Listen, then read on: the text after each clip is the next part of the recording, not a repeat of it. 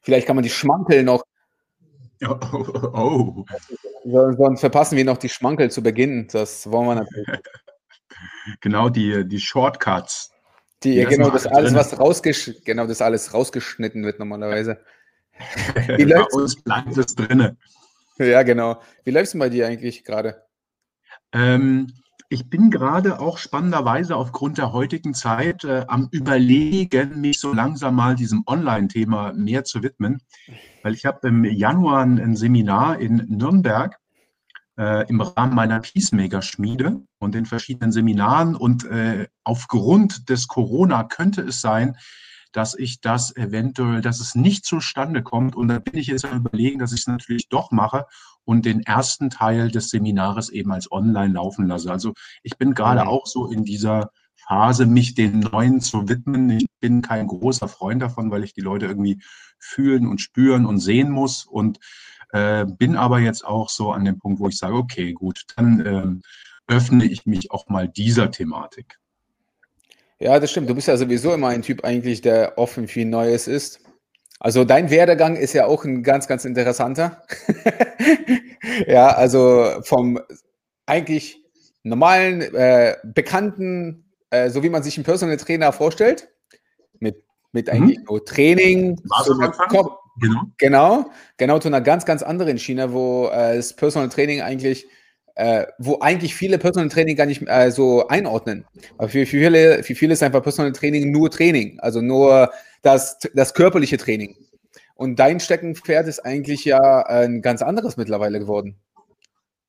Äh, es hat sich immer mehr zu diesem Thema Körper, Geist und Seele hingewendet, das wir nun viele nutzen. Und äh, ich versuche aber dieses Thema Geist und Seele immer weiter zu durchdringen und versuche mhm. natürlich äh, immer den Körper auch dabei zu haben und wir brauchen den Körper auch für die anderen beiden großen Ebenen. Aber es hat sich so bei mir in diese psychosomatische Arbeit äh, hineinentwickelt, aus der ich eben aus allen Kulturvölkern und ähm, äh, aus allen möglichen Kulturen versuche, die Werkzeuge zu nutzen, die einen großen Wirkhebel haben und äh, bin da eigentlich schon seit, äh, ich glaube, ab 2005 hat es begonnen, dass ich mich immer mehr in den, diesen asiatischen Bereich hinein bewegt habe, gesucht habe und verbinde eben äh, dort, um jetzt mal so ein paar Schlagworte äh, zu, zu nehmen. Oder, oder sagen wir mal anders. Der erste große Wirkhebel, der erste große für mich, das neue Tor, Bewegung neu zu sehen, war die Kinesiologie. Die angewandte Kinesiologie ist ein Diagnostikwerkzeug, wo man den Muskeltest nutzt. Und das war für mich damals so mindblowing zu überlegen oder zu hören und zu sehen, wie. Da gibt es also, was wir jetzt am Beispiel den Deltoideus und den, wenn ich jetzt Fleiß mache, okay, dann weiß ich ja, das ist ja die Bewegung für den Deltoideus. Aber diesen Deltoideus, den kann man auch zum, äh, zum Testen nehmen. Und der gehört aus ganzheitlicher Sicht zum Beispiel zum Thema Lunge. Aha, und wie Lunge und Muskel. Und das war damals so das Erste, wo ich so gedacht habe, so wow, völlig neue Sicht. Ähm, die spezifischen Muskeltests, die man jetzt so kennt aus der manuellen Therapie, aber noch weiter zu nutzen und eben den Muskeltest als Reaktionswerkzeug zu nutzen auf ganz verschiedene körperliche, mentale, emotionale, ernährungstechnische äh, Aspekte zu nutzen. Und so gibt es eben zu jedem ja. Muskel eben ein, ein, größeres System, in dem man ihn einordnen kann. Und das war so der erste große Riesenmeilenstein Bewegung, äh, neu zu denken. Also waren es da mehr oder minder dann die Verbindung der ganzen äh, Kinesiologie mit den aus der traditionellen chinesischen Medizin, so die Meridiane zusammenzuführen und sagen, okay, ah, wo sind die Akupressur, Akupunkturpunkte, mit welcher, wie kann man die dann alles, weil das, äh, ich glaube mal, irgendwann begreift man das ganze große Bild und es ist halt nicht ganz so einfach, wie man sich das zuerst vor, äh, vorstellt. Also man kann natürlich sich dann in der, im Detail verlieren. Das ist halt, glaube ich, ganz, ganz schwierig, dann, weil du als Trainer, du tauchst da so tief ein, aber dann wieder da rauszukommen und für das rauszuf rauszufinden, was der, äh, der Patient, der Kunde ähm, dann am Ende braucht, ist ja auch ganz, ganz schwierig, weil, also wie, wie gehst du da vor eigentlich? Jetzt aktuell? Äh, ist eigentlich doch gar nicht wiederum so schwer, weil das war auch so ein wesentlicher weiterer äh, Aspekt in meiner Arbeit zu begreifen, wenn wir die Sachen planen und strukturieren und uns etwas vornehmen, bevor der Klient kommt. Dann haben wir so unseren Plan im Kopf und dann kommt der Klient und es ist eine ganz andere Situation, weil er ist entweder gestresst oder er hat irgendwie eine, äh, eine, eine, eine Situation auf Arbeit oder zu Hause, die das Training, wenn wir das ganz normal durchgeplant hätten, äh, gar nicht dahin geführt hätte, dass wir auf die tagesaktuelle Situation eingegangen sind. Und so ähm, ist eigentlich dieses Loslösen von dem Planen und Strukturieren auch wiederum so ein wichtiger ähm, Wirkhebel geworden. Und den habe ich so in der Meditation kennengelernt. Ähm, dass wir uns also völlig vom Rationalen lösen und uns einfach äh, in die Situation hineinbegeben und spüren vor allen Dingen, was ist notwendig. Also Diagnostik erlaubt uns erstmal zu sagen, okay, wir können das testen und können darauf dann tagesaktuell dann unsere Ableitung ziehen, aber vor allen Dingen auch das Spüren, das Spüren des Klienten mit seinen verschiedenen Themen. Auch ein riesen, riesen, riesen Ding gewesen so in meiner Arbeit. Mhm. Du warst ja, also du hast es ja zu Beginn auch gleich gesagt, du warst ja viele Kulturen, hast du da so mit, äh, mit einbezogen. Ähm, Gut, dieses Jahr ging es ja wohl nicht, dass du irgendwo hinfahren kannst. Ähm, Doch, was hat jetzt so, in der Schweiz. Doch? Ach, in der Schweiz. Was, was gab es in der Schweiz? Ähm, also eins der großen Sachen, die ich versuche immer weiter zu durchdringen, ist die chinesische Medizin mit ihrer äh, Fünf-Elemente-Sicht. Und ähm, das begleitet mich eigentlich schon seit 2000, ach eigentlich seit 99. Ähm, da habe ich damals meine erste Meditations- und Shiatsu-Ausbildung gemacht und da kam das mit den Elementen. Und äh, seit dieser Zeit versuche ich dieses Thema der fünf Elemente immer weiter zu durchdringen über die Akupunktur und die verschiedenen Sachen. Und ich habe äh, in der Schweiz jemanden gefunden, der die Wirkmechanik äh, der chinesischen Medizin ähm, jenseits auswendig lernen der Punkte, sondern das ist wirklich eine Wirkmechanik, die ineinander greift, so richtig äh, verstanden hat. Und das ist ein Psychologe, Psychiater und äh, TCM-Mann, äh, Josef Müller. Und der bietet eine mehrjährige Traumaausbildung äh, an, äh, wo man über das Thema der Meridiane und der Gefäße ähm, verschiedenste traumatische Erlebnisse und, und Themen regulieren kann. Und bei dem mache ich jetzt eine mehrjährige Traumaausbildung. Ah, okay, krass. Klingt auf jeden Fall Die letzten zwei Seminaren waren aber als Zoom. Und das ist jetzt, wo ich ja. zum ersten Mal sehe, oh, es geht ja doch irgendwie. Hm. Ja, es ist nie so, ich glaube, wenn man die Haptik irgendwo braucht, den Pet, irgendjemanden spüren will und bei dir ist es ja halt so, du brauchst das eigentlich an sich. Also den, den Endkunden brauchst du ja, musst du ja irgendwo anfassen. Also anders funktioniert es ja wohl schlecht. Also ich kann mir das nicht vorstellen, dass das, was du jetzt gelernt hast, das jetzt ähm, über Zoom anzuwenden, wird ein bisschen schwierig. Weil gerade zum Beispiel dieser Muskeltest, ähm, ich bilde praktisch so diese Kinesiologie seit ähm, vielen, vielen Jahren aus und merke immer wieder, wie viele wie, wie viel man wirklich testen muss, um so ein richtiges Grundgefühl zu haben. Ist der Muskel normoton, ist er hyperton oder hypoton? Und das braucht erstmal wirklich haptische Erfahrung. Jetzt am Beispiel des Testings zum Beispiel. Und das geht nicht äh, über online zu lernen. Ähm, der asiatische Raum, das hast du ja von Beginn an gesagt. Was glaubst du, was unterscheidet ihn im größten Teil ähm, zu den europäischen, zu den anderen so Mhm. Also klar, Geschichte und alles äh, macht Sinn, aber mhm. erzähl, erzähl mal so, wie bist du dazu gekommen und was ist der größte Unterschied?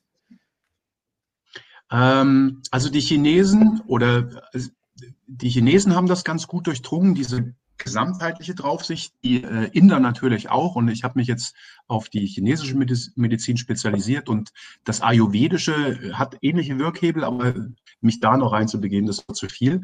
Ähm, und ob jetzt die Inder sind oder Chinesen oder die Japaner, die haben, glaube ich, das Thema der Prävention und Prävention zum einen, also was kann ich an äh, Wirkhebeln aus den großen Ebenen nutzen, äh, besser verstanden, glaube ich, als wir äh, über die Tausende von Jahren äh, die, und, und die Draufsicht des Ganzen. Also äh, Prävention und Draufsicht verstehen des ganzen Themas aus so vielen Ebenen, das ist, glaube ich, so der, der, der, das große Ding, was ich bei denen sehe, dass die über Jahrtausende vor allen Dingen auch in den großen Klassikern niedergeschrieben haben. Also, und, und, und diese Sachen, die die Chinesen niedergeschrieben haben, die funktionieren nicht nur für die Chinesen, weil die an, an diese Perspektive glauben, sondern das ist ein Wirkmechanismus, den man auf den Menschen übertragen kann. Und deswegen ist es riesige Geschenk für die Menschen eigentlich.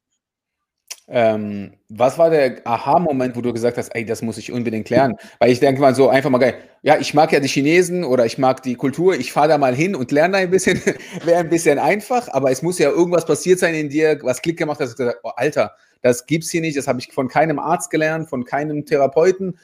Also, das, da will ich mehr erfahren.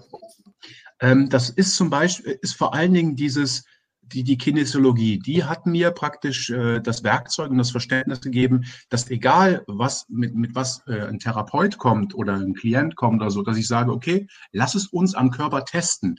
Und über die Diagnostik des Testings kann ich, konnte ich über all die Jahre sehen, dass diese Wirkmechanik der Akupunktur nicht nur eine Glaubenssache ist, da muss man nicht nur dran glauben, sondern das ist funktionell nachtestbar. Und das war so Diagnostik, und dann auch so, wow, das mit den Akupunktur funktioniert, was weiß ich.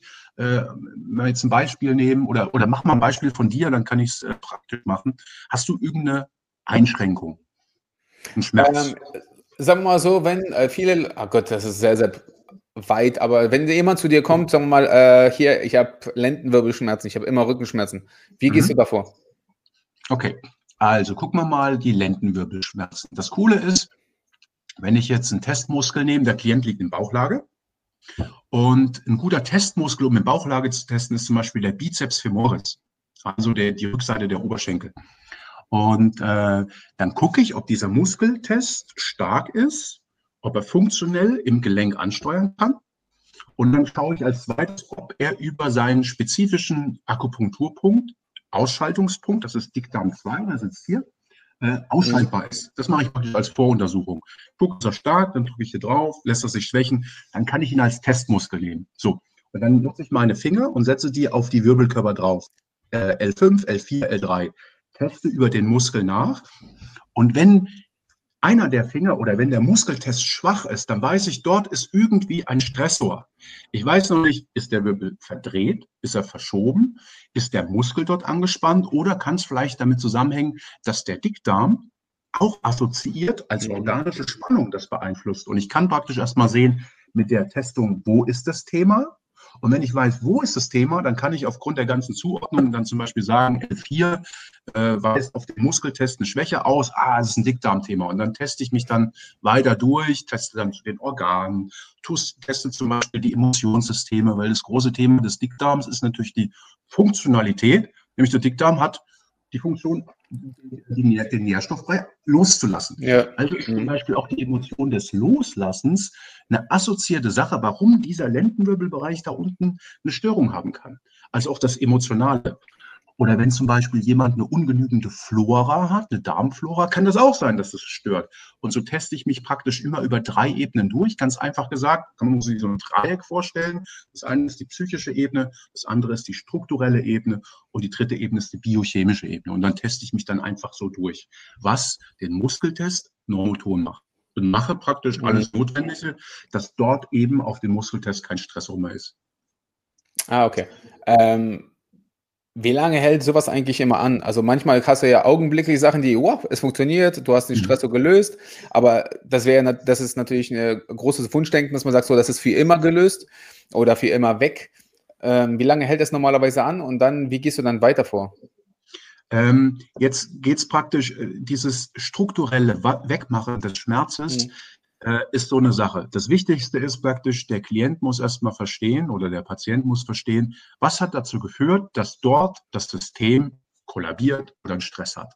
Und deswegen ist es dann im nächsten Step wichtig, mit dem Klient zu arbeiten und zu erarbeiten, was muss der im Großen und im Kleinen verändern, dass eben das dort nicht mehr auftritt. Und das ist dann das nächste, was ein guter Coach macht. Er erarbeitet mit dem Klienten das Notwendige, was im großen System innen und außen verändert werden muss. Das bedeutet hier in unserem Fall Dickdarmmuskel, L4, Stressor, ähm, und wir haben jetzt zum Beispiel Nahrungsmittelunverträglichkeit getestet, dann muss ich natürlich jetzt weiter austesten, ähm, wie kann die Ernährung dahingehend optimiert werden, dass es eben nicht mehr auf den Dickdarm geht und dann auf das Dickdarmsegment L4 und muss es mit dann erarbeiten und verändern. Also ist ah, okay. das, ist die Frage, wie lange es hält, nicht ganz so einfach zu beantworten. Mhm. Wir müssen äh, schauen, was muss verändert werden im großen System. Also was hat als erstes die, die, sag mal, den größten Effekt dann auf alles? Mhm, mh, also mhm. das wissen wir, also das sollte ja jeder Trainer eigentlich wissen, dass ist ja schön, wenn man die kleinen Stellschrauben dreht, aber wenn das große ja nicht, nicht sitzt, da kannst du drehen, bis du schwarz wirst, da passiert gar nichts. Du machen, was du willst. Ja, das Deswegen nicht ist vor allen Dingen dieses Erarbeiten nach der Veränderung. Was muss das System mental, körperlich, strukturell, ernährungstechnisch verändert werden? Äh, das ist das Essentielle. Machst du da irgendwelche, weil du die Unverträglichkeiten gemacht hast, machst du zum Beispiel auch mhm. Bluttests auf Unverträglichkeiten? Also ich weiß, du kannst es ja kinesiologisch testen. Kannst ja irgendwo hinlegen und dann bestimmte Organe und dann gucken, ob die da. Mhm. Ähm, das sind aber nur bestimmte Sachen. Also testest du dann auf äh, richtig Nahrungsunverträglichkeiten irgendwie? Mhm. Also der Klient bringt zum einen in einer kleinen Tupperwarendose mit, was er isst. Und dann lege ich das auf die Zunge und teste über okay. drei spezifische Muskeln nutze praktisch den Pectoralis major sternalis, das ist ein Lebermuskel. Dann nutze ich den Rectus femoris, das ist ein Dünndarmmuskel. Und dann nutze ich noch einen Muskel, den Teres minor, Teres major, der gehört so ein bisschen zum dreifachen Erwärmer. Das ist so eine Sache aus der chinesischen Medizin. Kann man einfach sagen, äh, da kann man testen, wie der Körper das verteilt. Und ähm, über die drei Muskeln teste ich die Nährstoffe zum einen und ähm, äh, teste aber auch parallel, parallel mit Bluttests. Aber okay. letztendlich habe ich so viele Paralleltests gemacht, Kinesiologie und Blut, und ich bin mir sicher beim kinesiologischen Test. Es ah, würde auch das Gleiche rauskommen. Ah, okay, alles Das ist klar. aber manchmal auch, auch so für, für Personal Trainer, äh, immer jetzt hier alles durchtestet, kann zum Beispiel so ein Bluttest eine schnellere Variante sein. Da gibt es ja. ja. jetzt so Firmen wie äh, Screen oder ähm, eine Berliner Firma. Warte mal, Na, Lycon macht das, glaube ich. Lycon, genau. Ist in Berlin. Mhm. Genau. Ja, ich glaube, solche Sachen. Oder zum Internisten gehen. Ja? ja, oder da. Oder Aber, zum Internisten gehen. Ja, manchmal glaube ich, ist es auch für den Kunden gar nicht so schlecht, mal schwarz auf weiß zu sehen, wenn er. Du als Trainer kannst ja viel quatschen. manchmal ja. ist ja auch eine externe Meinung so, ah, guck mal, hier schwarz auf weiß, das ist gut, das verträgst du, das verträgst du nicht. Ist gar ja. nicht so schlecht. Ja. Das unterstreicht ja, unterstreicht ja eigentlich nur deine Expertise dann am Ende, wenn du dann richtig lagst. Wenn du natürlich vollkommen falsch lagst, ist scheiße. Aber, aber scheiße, ja. ja, auf jeden Fall. Ähm, du hast auch ganz, ganz wichtig ähm, den Kopf bzw. Meditation und sowas ähm, ja. Ähm, angesprochen.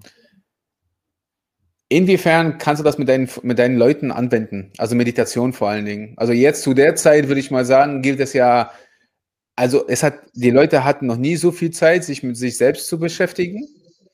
Und die hatten, glaube ich, noch nie so. Ich meine, in solchen Zeiten lernt man sich, glaube ich, sehr, sehr gut kennen. Also selbst, wie man mit Stress umgeht, wie man mit Problemen umgeht, wie man eigentlich auch mit guten Situationen umgeht, wie Dankbarkeit ist und so, solche Sachen. Ähm, kannst du da vielleicht den Leuten was mitgeben, wie die in solchen Situationen gerade so ein bisschen ähm, besser umgehen können? Ähm, ich versuche bei allen Klienten und Patienten Meditation zu lernen und sage praktisch, bei, sobald es irgendwie ein chronischeres Thema ist, ist die wichtigste Hausaufgabe neben der Veränderung, was im, im, im Leben geändert werden muss, ist das größte Werkzeug für den Klienten an sich und für jeden Patient eigentlich Meditation. Weil du durch dieses nach innen gehen, nach innen spüren, Kontakt aufnehmen und ähm, ähm, durch die verschiedenen Werkzeuge, wie du die Ablenkung des Verstandes, des Ego-Verstandes, der dir natürlich alles Mögliche mhm. einredet, Angst oder Wut oder du lernst praktisch in der Meditation ähm, mit den Ablenkungen des Geistes umzugehen. Und das ist das, was ich zum Beispiel unterrichte. Ich unterrichte jetzt keine ähm, nicht unbedingt Körperreisen, weil da setzt man sich hin, legt sich zurück und äh, wir können nicht so richtig beurteilen, folgt unser Klient jetzt der Gedankenreise, meistens folgen sie, aber wenn der Geist es langweilig findet, springt er ab. Und mhm. es gilt vor allen Dingen, den Klienten erstmal zu sensibilisieren und zu zeigen und zu erkennen, wann der Ego-Verstand beginnt, aktiv zu werden und das Ruder zu übernehmen. Also ja. ist äh, auf deine Frage das Spüren nach innen und das Fühlen jenseits des Verstandes ist eigentlich das wichtigste Werkzeug, um das jetzt mal ganz einfach zu sagen. Mhm. Kontakt mit dem Spüren. Weil in der Regel wollen wir das nicht spüren. Also äh, kann ich mal ganz kurz mhm. weil Beispiel ich. Also ich würde das, ich habe das mal versucht mit Meditieren. Also ich meine, ich in dem Sinne mich hinsetzen, ruhig mhm. morgens äh, runterzufahren, Gedanken, also ich meine nicht, nicht an nichts denken, sondern einfach mal spüren, wo die Gedanken hingehen, wieder in sich sein. Es fällt mir unfassbar schwer. Mhm. Du kennst mich ja auch als Typ. Ich bin ja nicht unbedingt der ruhigste. Mhm. Ja, also ich bin ja von, von Natur aus sehr, sehr hibbelig. Mhm. Und da mal für ein paar Minuten sitzen zu bleiben, äh, ist nicht gerade unbedingt einfach. Wie würdest du Leuten wie mir, weil ich weiß, manche, glaub, manche glauben an Meditation, manche sagen von Beginn an, nee, das ist nichts für mich, was natürlich sehr, sehr schwer ist, dann die Leute davon zu überzeugen. Und die Überzeugung ist ja sowieso immer so eine Sache. Ähm, aber so der wie. Trick, der Trick sind die ja. methodischen Reihen. Wie wir es im mhm. Sport gelernt haben, vom Einfachen zum Schweren, gilt es, äh, etwas aufzubauen, wie man sie ins Spüren bekommt und differenziert wahrnehmen, wann der Geist beginnt, aktiv zu werden und das Ruder zu übernehmen und dann mit den verschiedenen Werkzeugen zu zeigen, wie kann ich jetzt damit umgehen, dass ich wieder zum Fühlen zurückzukommen. Und ähm, deswegen spricht man bei der Meditation zum Beispiel von Meditationsobjekten, also einen Ort, wo man sich darauf fokussiert, wo man sich zentriert oder wo man sich darin versenkt. Und der einfachste ähm, das ein, eins der einfachsten Objekte ist, sind die Empfindungen im Bereich der Nase. Da kann man relativ viel spüren, es ist relativ gut zu zentrieren. Und ähm, das Wichtige ist, um praktisch ähm, so ein Gefühl dafür zu kriegen, äh, unser Ego-Verstand hat überhaupt keinen Bock, sich die ganze Zeit auf einen Punkt zu fokussieren. Er findet es zu langweilig. Also gaukelt er uns alle möglichen interessanten Geschichten vor, um eben nicht dort zu bleiben und äh, macht die Geschichten so interessant, dass er uns immer wieder davon wegbringt. Das Entscheidende ist zu erkennen, okay, jetzt hat, ich, hat der Geist mich fortgenommen. Es ist wichtig vor allen Dingen, wenn man sich erinnert, ah stimmt, ich soll mich ja an die Empfindungen fokussieren, wieder zurückzufinden. Und dann, okay, vergisst mal wieder, vergisst mal wieder. Und dann, ah stimmt, Ah, Empfindung, Empfindung, okay, Empfindung halten, halten, kommt wieder eine andere Geschichte, Gedanke. Ah, wieder, es geht um das Zurückfinden, immer wieder zurückfinden zum Ort des Objektes. Und das macht man praktisch wie so Pavlov, wie so eine Pavlovsche Konditionierung. Immer wenn man dann so, ach stimmt, dass man das so positiv konditioniert und so, ah, Empfindung, ah, Empfindung. Und das ist wie ein Muskel, der wird dann immer stärker und dann kann man das immer länger halten und das am Anfang äh, haut es einen nach ein, zwei, drei Sekunden immer wieder raus und zurück. Was meinst du mit also Empfindung? Empfindungen können sein, du spürst zur Nase hin und da spürst du zum Beispiel, oh, es ist kühl, da kribbelt ah, okay. Das sind so Empfindungen, um jetzt mal eine Beschreibung zu haben. Also es geht ah, okay. um das Spüren, was dort ist. Also wirklich an der Nase was spüren, was zum Beispiel ein Wind, mhm. das Einatmen. Deswegen wird das Einatmen, Ausatmen sozusagen, wenn man irgendwelche geführte Meditation macht oder so, wird ja ganz häufig eben wirklich jetzt einatmen, jetzt ausatmen, damit man den Wind oder die Luft halt spürt. Sowas in der Art. Sowas in der Art. Wichtig ist nur, dass du nicht bewusst machst, weil jegliche ja, ja. Form von bewusster Steuerung ist hier fehl am Platz, sondern nur beobachten, ohne zu beeinflussen. Ja, das klingt auf jeden Fall komplizierter. Ja, es ist, eigentlich ist es total easy, aber es ist sauschwierig. Und das ist die Dualität, die die Chinesen schon immer verstanden haben. Die Dualität der verschiedenen Dinge. Einfach und schwer. Es ist total einfach und es ist sauschwer. Das ist die, ja. das ist das Yin und Yang, was die in ihrer Wirkmechanik alles äh, übersetzen können. Das ist das Spannende. Also dieses ja, Yin- und Yang-Prinzip, was man schon mal gehört hat, das findet sich in allem wieder. Nicht nur Mann, Frau, Tag, Nacht, sondern auch, es ist super einfach und es ist super schwer. Hm. Wann war deine erste äh, Berührung so mit Meditation? 98. 98. ist schon ein paar Jahre her. Ja, ist schon ein paar Jahre her. Seit dieser Zeit mache ich das. Und der Papa meiner ersten Freundin, der ist Meditationsmeister und Kampfsportler und Bodybuilder und äh, Tai Chi Meister und der hat mich damit in Berührung gebracht und meine aus, erste Ausbildung dort war Trans transzendentale Meditation. Das ist eine Mantra-Meditation und damit habe ich praktisch ein, bin ich eingestiegen. Aber das ist ja schon weit fortgeschritten, oder? Was? Meditationsform. Welche? Oder? Welche? Deine, mit der du eingestiegen bist. Ähm, es war eine sehr praktische. Es war eine sehr coole und es waren so mehrere Wochenenden und da hatte ich schon einen guten Einstieg und äh, das hat relativ frühzeitig schon 99 mein Spektrum schon mhm. ganz anders dastehen lassen.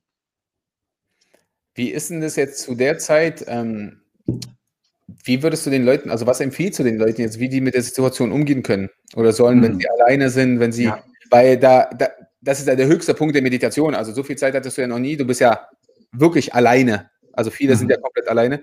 Ähm, wie sollen sie mit der, mit der Situation umgehen und dort nicht, äh, sagen wir mal, ins Negative Also die negativen Gedankengänge so ein bisschen zu äh, auszublenden, nee, ausblenden ist vielleicht auch falsch, ähm, steuern zu können. Ja. Ähm, da kommen wir auf den nächsten weiteren wichtigen Aspekt zu meiner Arbeit hin und den ich praktisch den Trainern empfehlen oder die, die zuhören, die Beschäftigung mit dem sogenannten Vagusnerv, dem sogenannten Parasympathikus. Weil die heutige Zeit und gerade diese spezielle Krise etwas in uns kreiert, was unser Verstand als absolut unsicher und als absolut gefährlich betrachtet.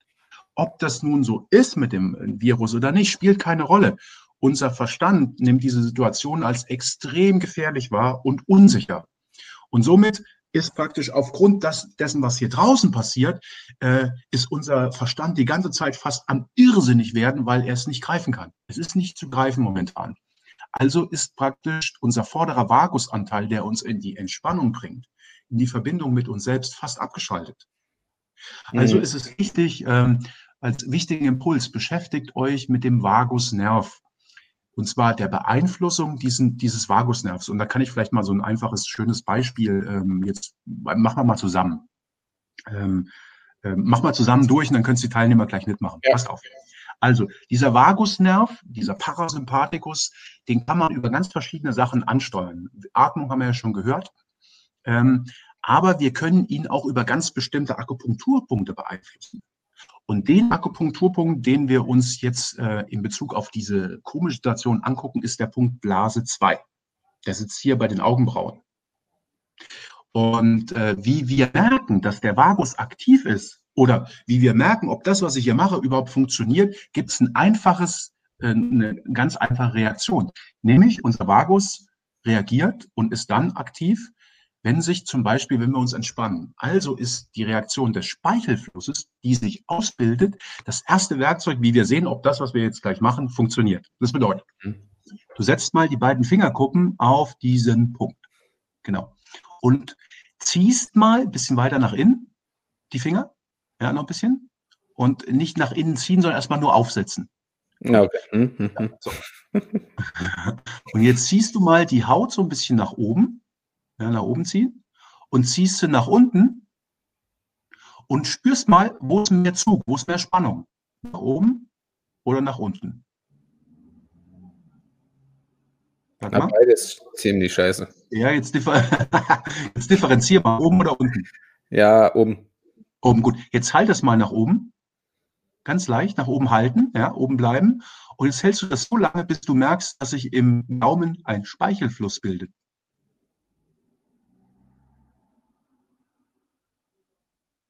Mhm. Okay, super. Jetzt machst du dasselbe nach innen und nach außen. Innen ziehen, nach außen ziehen. Wo ist mehr Spannung? Lass die Finger hier innen an den, an den Augenbrauen. Mhm. Das, ja. ja. Nach außen, gut. Wieder so lange halten nach außen, bis Speichel kommt.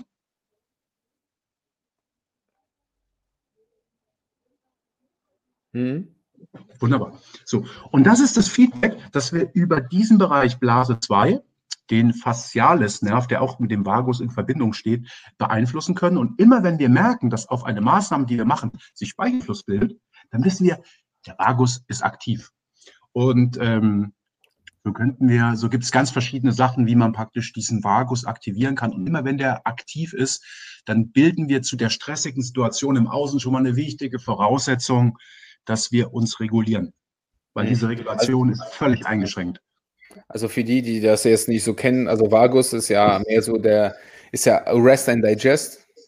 Genau, genau. Also, also in Ruhe, wir wollen, also deswegen der Parasympathikus, Sympathikus ist der, der uns hochfeuert und sagen, mhm. das ist in dieser gestressten Welt, der meistens aktiv ist. Das wolltest du ja wahrscheinlich sagen, weil man Richtig. hat eine Belohnung und man hatte die ganze Zeit irgendwelche Aufregung am Handy und vom Fernseher und ähm, und der ist halt, äh, wie du gesagt hast, einfach mal zu aktiv. Und der andere wird eigentlich so gut wie gar nichts. Also deswegen können die Leute auch nicht runterfahren. Und genau, und auch wenn die sich hinlegen auf die Couch ja. oder sich schlafen legen, ist, ist das durch die aktuelle Situation so, so stressig, dass der Vagus nicht mehr von alleine sich einschaltet, ähm, stelle ich bei ganz vielen Patienten fest. Und so könnte man ihn und müsste man ihn heutzutage beeinflussen. Also eine wichtige Voraussetzung, ähm, beschäftigt euch mit den verschiedenen Impulsen, wie man den Vagusnerv gerade wieder aktiviert. Mhm. Ähm, würdest du da zum Beispiel auch äh, die Ernährung dazu nehmen? Manche machen das ja jetzt anders und trinken Alkohol. So kann man auch runterfahren. Äh, ist natürlich keine Dauerlösung. Also sollte man nicht jeden Tag machen. Also ähm, gibt es zum Beispiel eine Möglichkeit, würdest du sagen, dass man durch Ernährung da irgendwie den auch aktivieren kann, so ein bisschen, dass man runterfährt oder? Den Vagus, ist ja, diese Frage habe ich mir noch gar nicht gestellt. Äh, wie ich immer wieder schaue, gerade bei meinen Klienten und Patienten, ähm, ich teste mir kinesiologisch, also ich lasse mir erstmal die Symptome beschreiben, was gerade passiert. Über die Symptome weiß ich, welches Organ und welches große System äh, gestresst ist oder ein Thema hat. Und dann teste ich wieder aus, ob die Ernährung, die auf das Organsystem reguliert, äh, gut vom Körper verarbeitet wird über den kinesiologischen Test. Also so optimiere ich die Ernährung immer äh, basierend auf den Symptomen und auf den getesteten Aspekten. Und mein Aspekt ist eben die fünf Elemente Ernährung, weil die macht für mich am meisten Sinn mit meiner Perspektive des Verständnisses und ähm, ja, und in der heutigen Zeit in Bezug auf Corona ist es natürlich, die großen Wirkhebel sind natürlich Vitamin D ähm, äh, in, in, in höheren Dosierungen, das Vitamin C, das, das, äh, die, die verschiedenen Öle, um praktisch gerade auf, die, auf das Nervensystem einzuwirken über die gute Eiweiße, Öle und Vitamin D, Vitamin C und vielleicht ein paar gute Kräuter, einfach gesagt. Mhm. Wie ist es bei dir gerade aktuell mit Training? Kümmerst mhm. du dich um dich oder lässt du dich ein bisschen gehen, wie der Rest der Republik? Ähm, was, was so meine Arbeit ja schon nach all den Jahren schon immer wieder geprägt hat, ist äh, diese Arbeit dieses Heilers, Therapeuten, Schamanen, wie auch immer. Und was man in den alten Büchern liest, dass die alten Schamanen schon immer gute Kampfsportler waren. Und äh, ich mache 30 Jahre Kampfsport, hatte mal vor ein paar Jahren das verloren und äh, habe mir das aber wieder vor, ja, ich glaube, acht Jahren zurückgeholt übers Wing Chun und äh, nehme mir selber seit vielen, vielen Jahren einen sogenannten Personal Trainer, der mit mir eins zu eins Wing Chun macht. Und ähm, äh, so ist äh, einer meiner, äh, meines eigenen Trainings das Wing Chun, äh, dann Qigong, Yoga und natürlich Meditation. Und das mache ich ähm, ja doch nicht sklavisch, aber regelmäßig drei, vier, fünf, sechs Mal die Woche. Also das habe ich so Indus. Ich habe zwar auch Tage, wo ich es laufen lasse und überhaupt nichts mache, aber mein Hauptfokus ist im Wing Chun, im Qigong und im Yoga. Mhm. Und da okay. wechsle ich so ein bisschen. Also bisher einmal in Bewegung. Ähm, durch den Leistungssport von früher bis 25 ähm, mit äh, zwei, zwei ähm, Sportarten, nämlich Kampfsport und Ausdauersport, war ich praktisch auch mal im Burnout drinne hat, war ja im Nationalteam Fünfkampf, habe also auch DMs gemacht und hatte so Tagespensen von fünf, sechs Stunden Sport pro Tag. Und ähm, hatte dann mal den Sport verloren, habe mich dann abtrainiert über vier, fünf Jahre und habe dann auch mal eine Phase lang überhaupt nichts mehr gemacht. Und ähm, basierend auf diesen intensiven Jahren äh, mache ich jetzt nur noch ruhige Sachen. Also ich mache kaum noch intensive Sachen, gehe ganz gerne Trampolin springen, laufe überhaupt nicht mehr, obwohl ich früher so 120 Kilo Wochenkilometer gehabt habe, bis zu, sagen wir mal, mhm. und ähm, mache nichts Intensives mehr. Ähm, wenn ich so äh, deinen Hintergrund mir angucke, du liest intensiv. Mhm. Ja, das ist auf jeden ja, Fall. Ich, ich, ich, ja, das ist nur ein Teil. Was sind so die äh, wichtigsten Bücher deines Lebens? Ah, die wichtigsten Bücher des Lebens. Hm, momentan ja, ist es. Training, sondern wirklich allgemein. Ja, da könnte ich einfach durch die verschiedenen Ebenen durchgehen, was. Boah, da weiß ich immer gar nicht, wo ich anfangen soll. Ich habe immer, ich hatte so in den Jahren so verschiedene ähm, ähm, Zeitfenster gehabt. Äh, am Anfang habe ich Märchen gelesen, dann natürlich die Karl-May-Geschichten und dann kam die Kriegsliteratur-Geschichte äh, und dann äh, natürlich der spirituelle Bereich. Äh, und jetzt in den letzten Jahren ist es äh, vor allen Dingen natürlich die TCM mit den verschiedenen Klassikern. Die nimmt mich fast ausschließlich äh, aus, weil es ist so unendlich viel Wissen, äh, dass mein Hauptfokus jetzt in den letzten Jahren eben die Fachliteratur der TCM ist. Und ähm, tja, muss ich mal durch. Also ich könnte jetzt durch jedes Regal gehen. Ähm, frag mich mal eher so spezifisch was über welchen Bereich. Uh, wenn es um Mindset geht, Mindset. Ähm, Mindset, da würde ich sagen, guckt euch mal, warte mal, Mindset. Also eins meiner Lieblingsbücher zum Thema Meditation, weil ich bin, ich halte immer relativ wenig von diesen Mindset-Geschichten, wenn ihr von außen was gesagt wird und bin eher der Freund, ähm, nach innen zu gehen und zu gucken, was von innen nach außen kommt. Und da ist das Thema der Meditation und das Handbuch der Meditation von Kul, Kuladasa so eins meiner, äh, das, was ich, glaube ich, als eines der wichtigsten Bücher in der Hinsicht sehe. Weil Leute, lasst euch nichts erzählen von außen, holt es lieber von innen nach außen und äh, so bin ich kein Freund von, von Aspekten, die dir von außen so aufgegeben wird, was so richtig mhm. und was so falsch ist. Ja, so also, auch also die Motivation oder so von außen zu holen, ist ja auch ganz schwierig. Funktioniert ja auch nur kurzfristig. Ja. Langfristig ist es auf jeden Fall ein äh, ja, okay, aber, äh, genau. Ja, genau. Intrinsische Motivation sozusagen immer holen, die man so kennt. Ah, okay, gut. Innen steckt äh, alles, wie man schon gehört hat. Ja, auf jeden Fall. Wenn es um Ernährung geht, wenn du sagen würdest, okay, es gibt ein hm. Ernährungsbuch, das ich jemandem mitgeben würde. Ja, war eins, für Trainer und für, ähm, für, für, jeden ist das Wirkkochbuch von äh, Boom. Äh, ein ganz tolles, äh, das ist so ein bisschen, die, die Ebenen sind die orthomolekulare und die Neuro, die Psychoneuroimmunologie. Und das Kannst du das nochmal hochzeigen? Ja. Das Wirkkochbuch. Okay, sehr gut. Da cool. Viel, viele äh, Zusammenhänge gut drin und praktische, praktische Sachen. Sehr gut. Gut. Äh, Training wird schwierig, da du ja am Kampfsport bist jetzt auch gerade. Kampfsport lernt man sehr schwierig über Bücher. Ja. Äh, da geht ja nur die Praxis eigentlich. Ähm, wenn jemand, sagen wir mal so, oh Gott, nee, dann machen wir es anders. Wenn es eine Ausbildung gibt, okay, außer deiner, oh, ja. die, ja, ja. die jemand, ja, ja, deine ist natürlich. Die ist mega Schmied. Was gibt es so, wo du sagst, ähm, da sollte jeder Trainer mal mitgemacht haben? Also, was ich ganz spannende neue Impulse finde, ist natürlich die ganze, das ganze neurozentrierte Training. Das finde ich sehr mhm. spannend. Äh, aus meiner Sicht äh, sollte jeder gute Trainer und Personal Trainer eine gute Diagnostikausbildung haben und deswegen ist praktisch die funktionelle Kinesiologie aus meiner Sicht, äh, das ist mindblowing. Das ist, ein, das ist wirklich, ich mag auch nicht diesen Wort Game Changer, aber das ist wirklich ein Game Changer. Ähm, und äh, ich mag im Trainingsbereich, ähm, finde ich zum Beispiel die Ansätze von Ido Portal ganz gut. Und ähm, Functional Patterns von den Naudi Aguilera. Da mal mhm. reingucken. Ähm, im, Im Yoga finde ich zum Beispiel für Trainer ganz cool einmal dieses Iyengar-Yoga, was ein sehr strukturiertes ist, aber auch dieses Öffnen zu diesen eher ruhigeren Sachen wie das Yin-Yoga. Was könnte ich den Trainern noch empfehlen im Functional-Bereich? Äh, genau, ich folge, ich muss mir Handy kurz mal holen auch ein sehr guter, äh, der neue Ansätze im Geschwindigkeitstraining hat, ist der Pierre, irgendwie so ein Amerikaner, der macht so plyometrisches Training und ähm, den müsste ich nochmal raussuchen.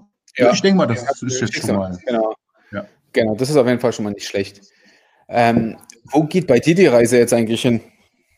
Also definitiv ähm, die Psychosomatik, äh, das Verständnis von Psyche und Körper und äh, vor allen Dingen mein Steckenpferd ist so dieses Trauma, Trauma und Psychosomatik. Das ist das, äh, wo sich es hin entwickelt hat durch die TCM und vor allen Dingen auch durch den Schamanismus. Und ähm, ich bleibe aber dem Personal Training und dem Training immer treu über die DFLV oder die äh, in, in Kassel mache ich seit 15 Jahren die Personal Trainer Ausbildung und merke immer wieder, wie wichtig das ist, ähm, an der Basis zu bleiben. Also werde ich dem Personal Training irgendwie immer auch vom Training verbunden bleiben und die verschiedenen Erfahrungsspektren dort mit einfließen lassen. Ähm, aber die Psychosomatik der Chinesen. Ah, okay, sehr gut. Ein ganz, ganz anderer Wechsel, weil ich gerade den Pulli gesehen habe. Wie war es in Griechenland? Ah, stimmt. Ähm, Best Mood, Best Moods Event, ne, Best Moods Events richtet für die ähm, für die Men's Health, das Men's Health Camp aus. Das hat äh, dieses Jahr ein neues Team übernommen, der Michael Hase aus mhm. Leipzig und der Stefan Liebezeit. Das sind die Head Coaches. Und die haben eine ganz tolle Gruppe von äh, zehn tollen Trainern zusammengewürfelt und wir hatten so eine grandiose Zeit äh, in, in Kos gehabt und haben dort äh, versuchen dort die, die neuen ganzheitlicheren Aspekte immer weiter zu implementieren. Und äh, Hut ab an die Jungs und auch an das Team und auch an die Men's Health. Äh, eine ganz tolle Sache, wie wir funktionelle Bewegung und Spaß und Freude und Meditation ähm, in den nächsten Jahren dort integrieren. Äh, ja, gut. Ist das, schon, ist das schon was Neues geplant eigentlich fürs nächste Jahr? So mhm. grob es gibt schon, oder? Es gibt ein, ein Männercamp, ein Women's Camp und es gibt ein Mixcamp. Ah, okay. Stehen schon irgendwelche Daten fest? Nee, ja, die stehen schon fest. Einfach mal bei Best Mood Events gucken oder bei mir auf der Homepage oder bei Men's Health. Und das ist wirklich eine, eine, eine tolle, tolle, tolle Nummer. Hat mir sehr großen, große Freude bereitet. Ja, du warst ja auch schon einige, äh, du warst ja schon überall eigentlich unterwegs für Film und Fernsehen oder fürs Fernsehen. Äh, wenn wir schon mal gerade beim Thema sind, äh, was war so die prägende von den ganzen Auftritten? Ah, also sagen wir mal. Sowohl positiv als auch negativ. Also kann ja auch alles sein. Ja. Das Geilste, an das ich mich jetzt so erinnere, war 2012 für Pro7 und das Projekt hieß Heilfasten auf St. Lucia. Und ich habe dort mit den äh, B- und C-Promis dort ein Heilfasten durchgeführt und die Bewegung durchgeführt und habe dort zwei Staffeln gemacht. Die liefen auf TAF, glaube ich eine ganze Woche lang. Das war ein cooles Ding. Also das, das mochte ich extrem sehr mit, mit Einlauf und Fasten und Tees und allen Schnick und Schnack. Ähm, dann hatte ich auch so ein so krasses Ding. Äh, Bernd möchte abnehmen, glaube ich. Und Bernd wog 360 Kilo. Ach, und äh, ja, ja. Und mit dem Arzt haben wir zusammen Magenverkleinerung gemacht und ihm so Bewegungsprogramme an die Hand gegeben. Und ach, es gibt so viele, ich weiß nicht, zehn verschiedene TV-Projekte hatte ich so in meinen aktiven Jahren bis 2012 und dann habe ich mich äh, in den therapeutischen Bereich immer weiter begeben und ähm, habe dann im TV-Bereich nichts mehr gemacht. Also bis 2012 hatte ich meine aktiven Jahre, glaube ich. Wie findest du gerade die Entwicklung im Personal Training Bereich? Also ich bin da immer so hin und her gerissen. Ja. Also es gibt, also ich finde es gut, dass es viele Bereiche gibt. Also da, das ist so, aber sowas wie eine Zertifizierung beziehungsweise eine Ausbildung gibt es ja immer noch nicht was ja echt ein eigentlich ein bisschen komisch ist. Ja, Seit 15 Jahren mache ich die dort. Nein, ich meine sowas wie eine, wie eine Studioausbildung, in dem Sinne, die von der IHK zum Beispiel abgenommen werden kann, so wie ein normaler Ausbildungsbereich, der zwei, drei Jahre geht, wo du ähm, einfach mal zu, am Ende ein Trainer mhm. bist. Und das ist was, was, natürlich dann auch für viele Leute ähm, der Punkt ist, warum die die Personal Trainer nicht ernst nehmen. Ja, also viele weil zu Beginn, weil es ist ja, kann ja jeder sein, ja, aber da gibt es ein riesiges Spektrum von gut zu schlecht, was nicht mhm. bedeutet, jeder, jeder, der nur am Wochenende ein bisschen was gemacht hat, ein schlechter Trainer ist. Das soll es nicht heißen. Ja, aber. Aber überleg mal. Guck mal, wir haben, wir haben Sportwissenschaft studiert. Ich habe ja, allein sechs Jahre erstmal nur mit der Sportwissenschaft durch alle Bereiche durch. Und ich muss sagen, ich kann von der Sportwissenschaft nicht viel verwenden. Trotzdem ist es so eine wichtige Basisgeschichte gewesen. Ähm, und nach der Sportwissenschaft wusste ich, ich weiß noch, das, ist, das sage ich auch immer ganz häufig, ich dachte, ich, mein Verstand hat mir damals eingeredet, jetzt hast du Bewegung verstanden. Und ich weiß noch diesen Moment, als ich das wirklich gedacht und geglaubt habe. Und dann hat es eigentlich erst angefangen. Nach sechs Jahren ja. Studium hat es bei mir eigentlich erst richtig angefangen, wo ich gedacht habe, so, jetzt, jetzt geht's los. Das muss man sich mal überlegen nach dem Studium. Also diese ganze Entwicklung mit diesen Wochenendtrainern und Online-Geschichten, ah, ich bin kein Freund davon. Hm. Ja, was ist ja, ja, das ist halt nun mal so. Also kommen wir irgendwie nicht drauf. Ja, man kommt nicht drum rum, man kommt da auch nicht mhm. Äh, raus mehr. Also gerade jetzt, jetzt, wo alles explodiert mit on, im Online-Bereich. Ja, ja, ja, ja. Ja, ist schon ein bisschen tricky. Sollen die mal machen. Ich werde auch sicherlich ein kleines Endkundenprogramm irgendwann mal konzipieren, auch basierend auf dem Buch, was ich so seit langer Zeit schon überlege, was, in welche Richtung wird das Buch gehen. Ähm, es wird die Verbindung sein aus ähm, visueller Diagnostik und den verschiedenen Erfahrungsspektren der verschiedenen Kulturvölker. Also Erfahrungsaspekte, ah, cool. Wirkhebel und ähm, werde das praktisch mit Diagnostik verbinden. Wer, Wie lange schreibst du schon dran? Ähm, ich habe ja durch die Ausbildung schon tausende Ausbildungsseiten und da ist schon viel drin. Und äh, ich lasse es aber wachsen wie so eine kleine Pflanze. Mhm. Und äh, es wächst und da mache ich mir keinen, ja, ja, keinen Druck. Ich vermute in drei, vier Jahren. Ah, okay. So stimmig gefasst. Mhm. Wo, äh, wie feierst du Weihnachten? Bei meinen Eltern. Oh. Das war auch so eine Sache, äh, die mir bewusst geworden ist in den Jahren. Um als Therapeut gut zu sein, muss man ähm, die Konflikte zu Hause klären. Und äh, jedem guten Trainer empfehle ich, ähm, bringt Frieden in das Elternhaus, in die Konflikte, weil die sich immer wieder nur reinszenierend auf die Konflikte mit den Klienten übertragen. Und so habe ich relativ frühzeitig schon begonnen, ähm, so verschiedene Aufarbeitungsprozesse zu durchleben, äh, psychologisch, Coaching, schamanisch, emotional und so weiter. Und so habe ich ähm, ein wunderbares Verhältnis mit meinen Eltern und freue mich sehr, äh, da zu Hause zu verbringen. Die tun lange, mir gut, ich den auch. Ja, ah, endlich. Oder. Endlich, genau. naja, das, ist, das muss man ja sagen. Viele, also ist ja nicht so, dass man sagt, so zu Weihnachten normalerweise war ja immer, immer, oh fuck, es gibt wieder Stress. Ja, ja, also, ja genau. Also, ah, okay, alles klar. Silvester? Äh, Silvester, eigentlich wollte ich nach Litauen zu einem ähm, Lehrer von uns, einem schamanischen Lehrer. Und jetzt ist aber einer meiner anderen Lehrer, mit dem ich da hingefahren wäre, ähm, da haben die Eltern Corona und er ist jetzt in Quarantäne und wir wissen nicht, ob wir ähm, dorthin fahren dürfen jetzt und können. Also es ah, steht noch so ein bisschen aus. Hm. Ja, es hat eine schwierige Zeit, weil da, da, kann sich ja von heute auf morgen alles so ein bisschen ändern. Ich meine, bei uns in Sachsen geht ja ab Montag, ist ja wieder der harte Lockdown. Yay. Da ist wieder alles zu hier. Also insofern, äh, Berlin wurde noch Darf davon. Darf man eins zu eins noch machen? Äh, na, wir haben geklagt. Also wir sind vor Gericht gegangen, haben dann noch gewonnen und durften dann aufmachen, was ein Riesenvorteil war, dass wir noch so einiges machen können. Deswegen haben wir noch offen bis zum Wochenende. Also einschließlich und dann, ich warte eigentlich, was ist denn heute Donnerstag? Äh, auf Freitag. Ich warte eigentlich, bis äh, morgen irgendwie mal was rauskommt von der ähm, sächsischen Staatsregierung hier. Und dann wissen wir ein bisschen mehr, wie es weitergeht. Aber ich gehe von aus, dass dann hier wirklich Zapfenstreich und es ist alles zu. Ja, also Läden, äh, Schulen sind zu, sollen zumachen, Schulen, Kitas, ähm, alle Läden, außer alles, so wann Lebensmittel ist. Also eigentlich so wie es im Februar, im März, April war. Ja, das ist, ja, wird eine spannende Zeit, mal gucken. Ja, Berlin war ja erlaubt, oder? 1-1. Mhm. Ja. Na, es geht ja noch. Aber die ganzen Studios und das alles, das ist echt krass. Also. Naja, nächstes Thema. Ja, ja. Der, jetzt kommt genau. in mir die Entrüstung hoch. Und die gilt die es auch gut zu haben jetzt. Entrüstung. Ja, ja. Die darf man nicht wegbehandeln. Und wir äh, skippen das Thema. ja, genau. Wir skippen das Thema. Wir gehen mal in fröhlichere. Was äh, steht denn, oder was würde eigentlich nächstes Jahr stehen? Steht ein Urlaub wenigstens an oder so?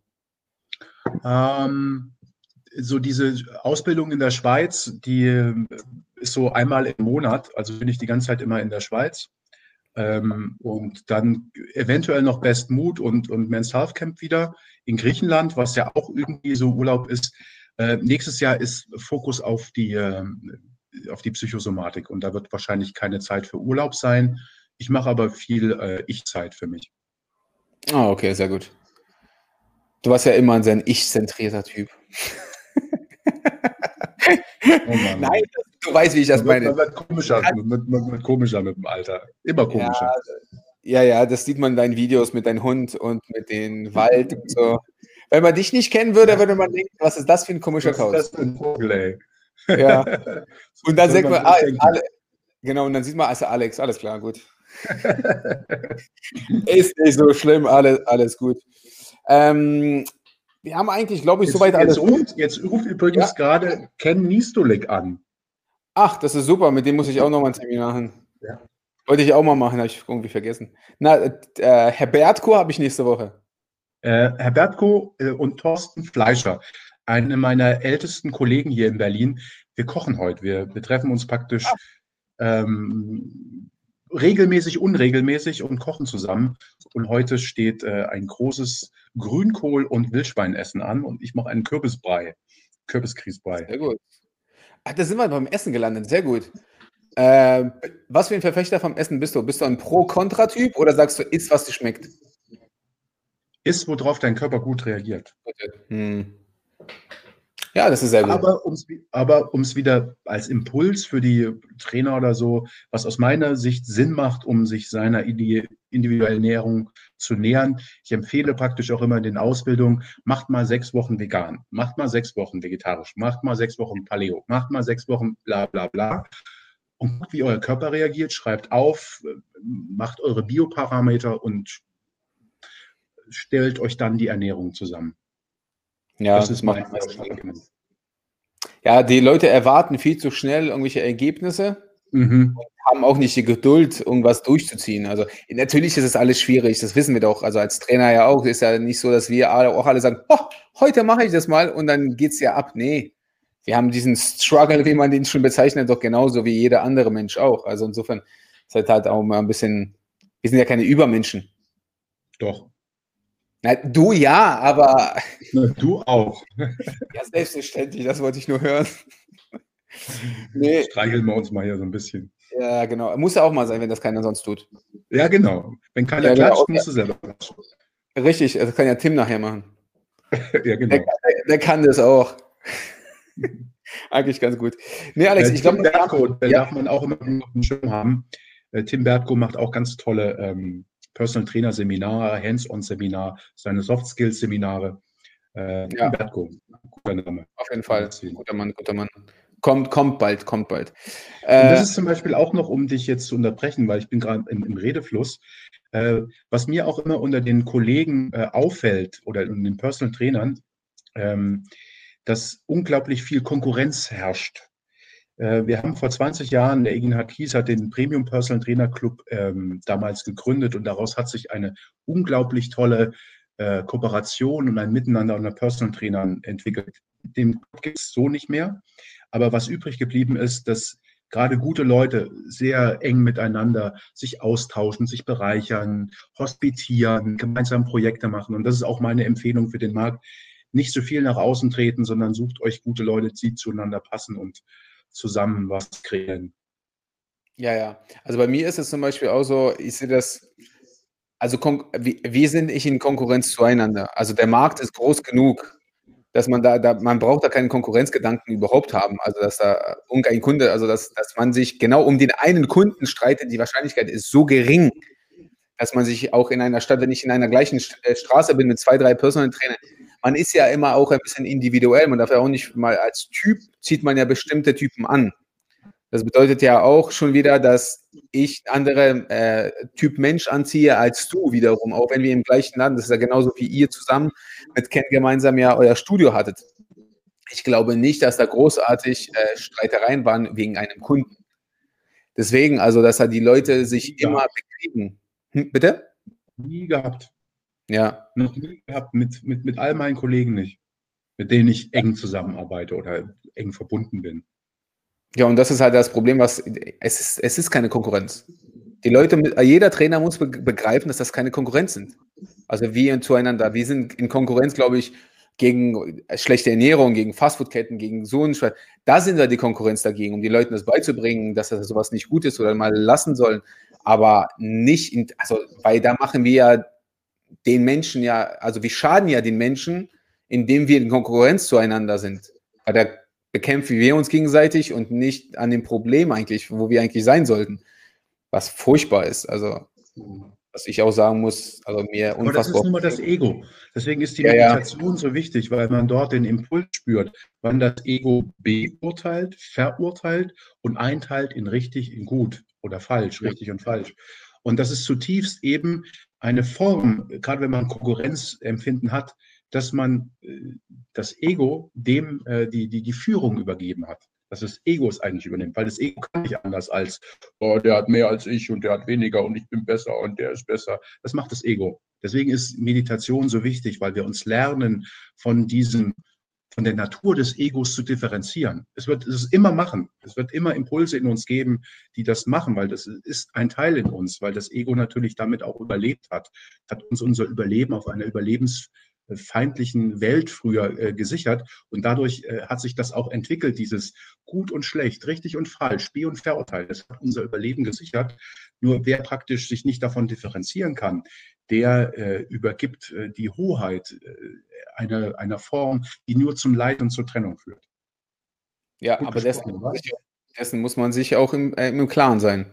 Mhm. Das sieht man nur, der, spürt man und hört man und fühlt man nur in der Meditation.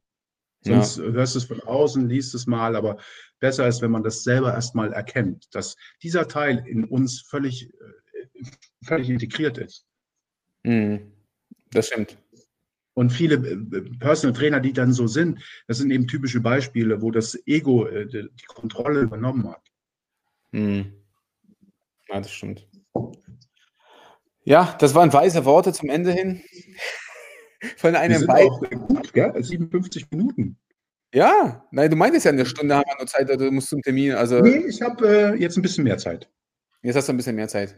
Gut, da können wir jetzt noch ein bisschen ausschlachten hier. genau.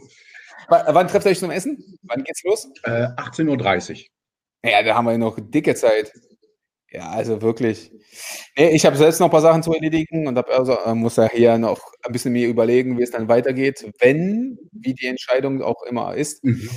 Ähm, ja, ist halt nicht ganz so geil, aber ja, lassen wir das mal, egal, positiv denken, das ist alles gut. Deswegen, ähm, Alex, vielen lieben Dank auf jeden Fall für deine Zeit. Es war mir ein Fest, es war mal schön, dich mal wieder zu sehen, auch wenn es so weit weg ist, ja. Weil du bist, glaube ich, häufiger in Leipzig als ich.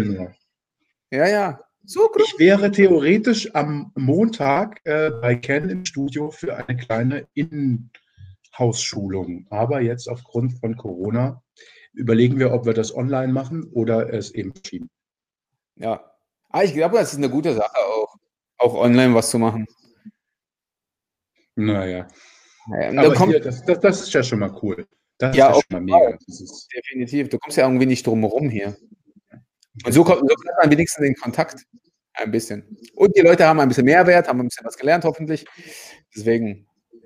Vielleicht noch, äh, ich habe jetzt in den letzten Tagen vielleicht noch eine schöne Sache. Ähm, ich bin, äh, seit ich denken kann, ein Diagnostik-Freak. Nicht nur funktionell testen, sondern mit äh, schönen Tools und Werkzeugen. Und habe ich hier? Ja. Jetzt das ein EEG besorgt. Das hat man praktisch nicht wie ein Herzfrequenzgurt am Körper, sondern am Kopf. Und ah, ja. we, wem das Thema Meditation und die Beeinflussung der Meditation auf die verschiedenen Gehirnströme, Alpha, Theta, Beta interessiert, habe ich in den letzten Tagen verschiedene Posts gemacht. Also einfach mal bei äh, Alexander von Hausen und auf Facebook oder bei Instagram, ich glaube Peacemaker Alexander von Hausen gucken. Also da poste ich unterschiedliche Meditationstools und äh, visualisiere praktisch die EEG-Ströme. Das könnte vielleicht noch so ein kleines Add-on Schönes sein. Ja, das auf jeden Fall. Ich denke mal, so sowas mal zu sehen, wie sich das verändert, ist eigentlich ganz gut. Wie hast du das gemerkt? Also, äh, wie hast du mit Absicht das mal gesteuert, um zu gucken, wie sich die Ströme mhm. verändern? Mhm. Und ich habe verschiedene Posts gemacht und äh, um zu zeigen, äh, was worauf wie eine Beeinflussung hat. Ah, okay, siehst du. Ich habe nur letzten, gestern, glaube ich, kurz mal was gesehen, aber ich hatte es nicht ganz verstanden. Musst du dir Zeit nehmen. definitiv, definitiv muss ich auf jeden Fall machen. Ja, genau. Prost. Selbst gemacht, die Tasse? Ja, Huflattich-Tee von Mama gesammelt. Oh. Du bist ganz schön niedlich manchmal, also das muss ich schon sagen. ich hatte mir im Sommer äh, eine äh, Kräuterheilkundige genommen und da bin ich durch den Wald gegangen und wir haben uns praktisch alle essbaren äh, Kräuter gesucht und so sammle ich praktisch meine Tees auch immer selber und äh, cool. lebe dann so das ganze Jahr davon. Nicht schlecht, nicht schlecht, Herr Spicht. Deswegen, Alex, äh, deine Adresse haben wir, wo man dich finden kann, bei Facebook, bei Instagram, äh, E-Mail werde ich auch reinschreiben, falls ich jemand nerven soll. Deine Ausbildung. Nee, E-Mail gar nicht. Social Media, das funktioniert gut. Media, äh, und wahrscheinlich deine Seite, um zu sehen, wo welche Seminare, wenn was stattfindet. Peacemaker.one und die Peacemaker-Schmiede. Gibt es noch sonst irgendwas, was du unseren Leuten mitgeben willst? Hm. Ähm, nicht so viel tun, gerade jetzt eher nach innen gehen. Ich glaube, jetzt ist die, eine gute Zeit, um nach innen zu gehen. Die richtigen Abschlussworte. Alex, ich danke dir vielmals. Bleib gesund und bis bald.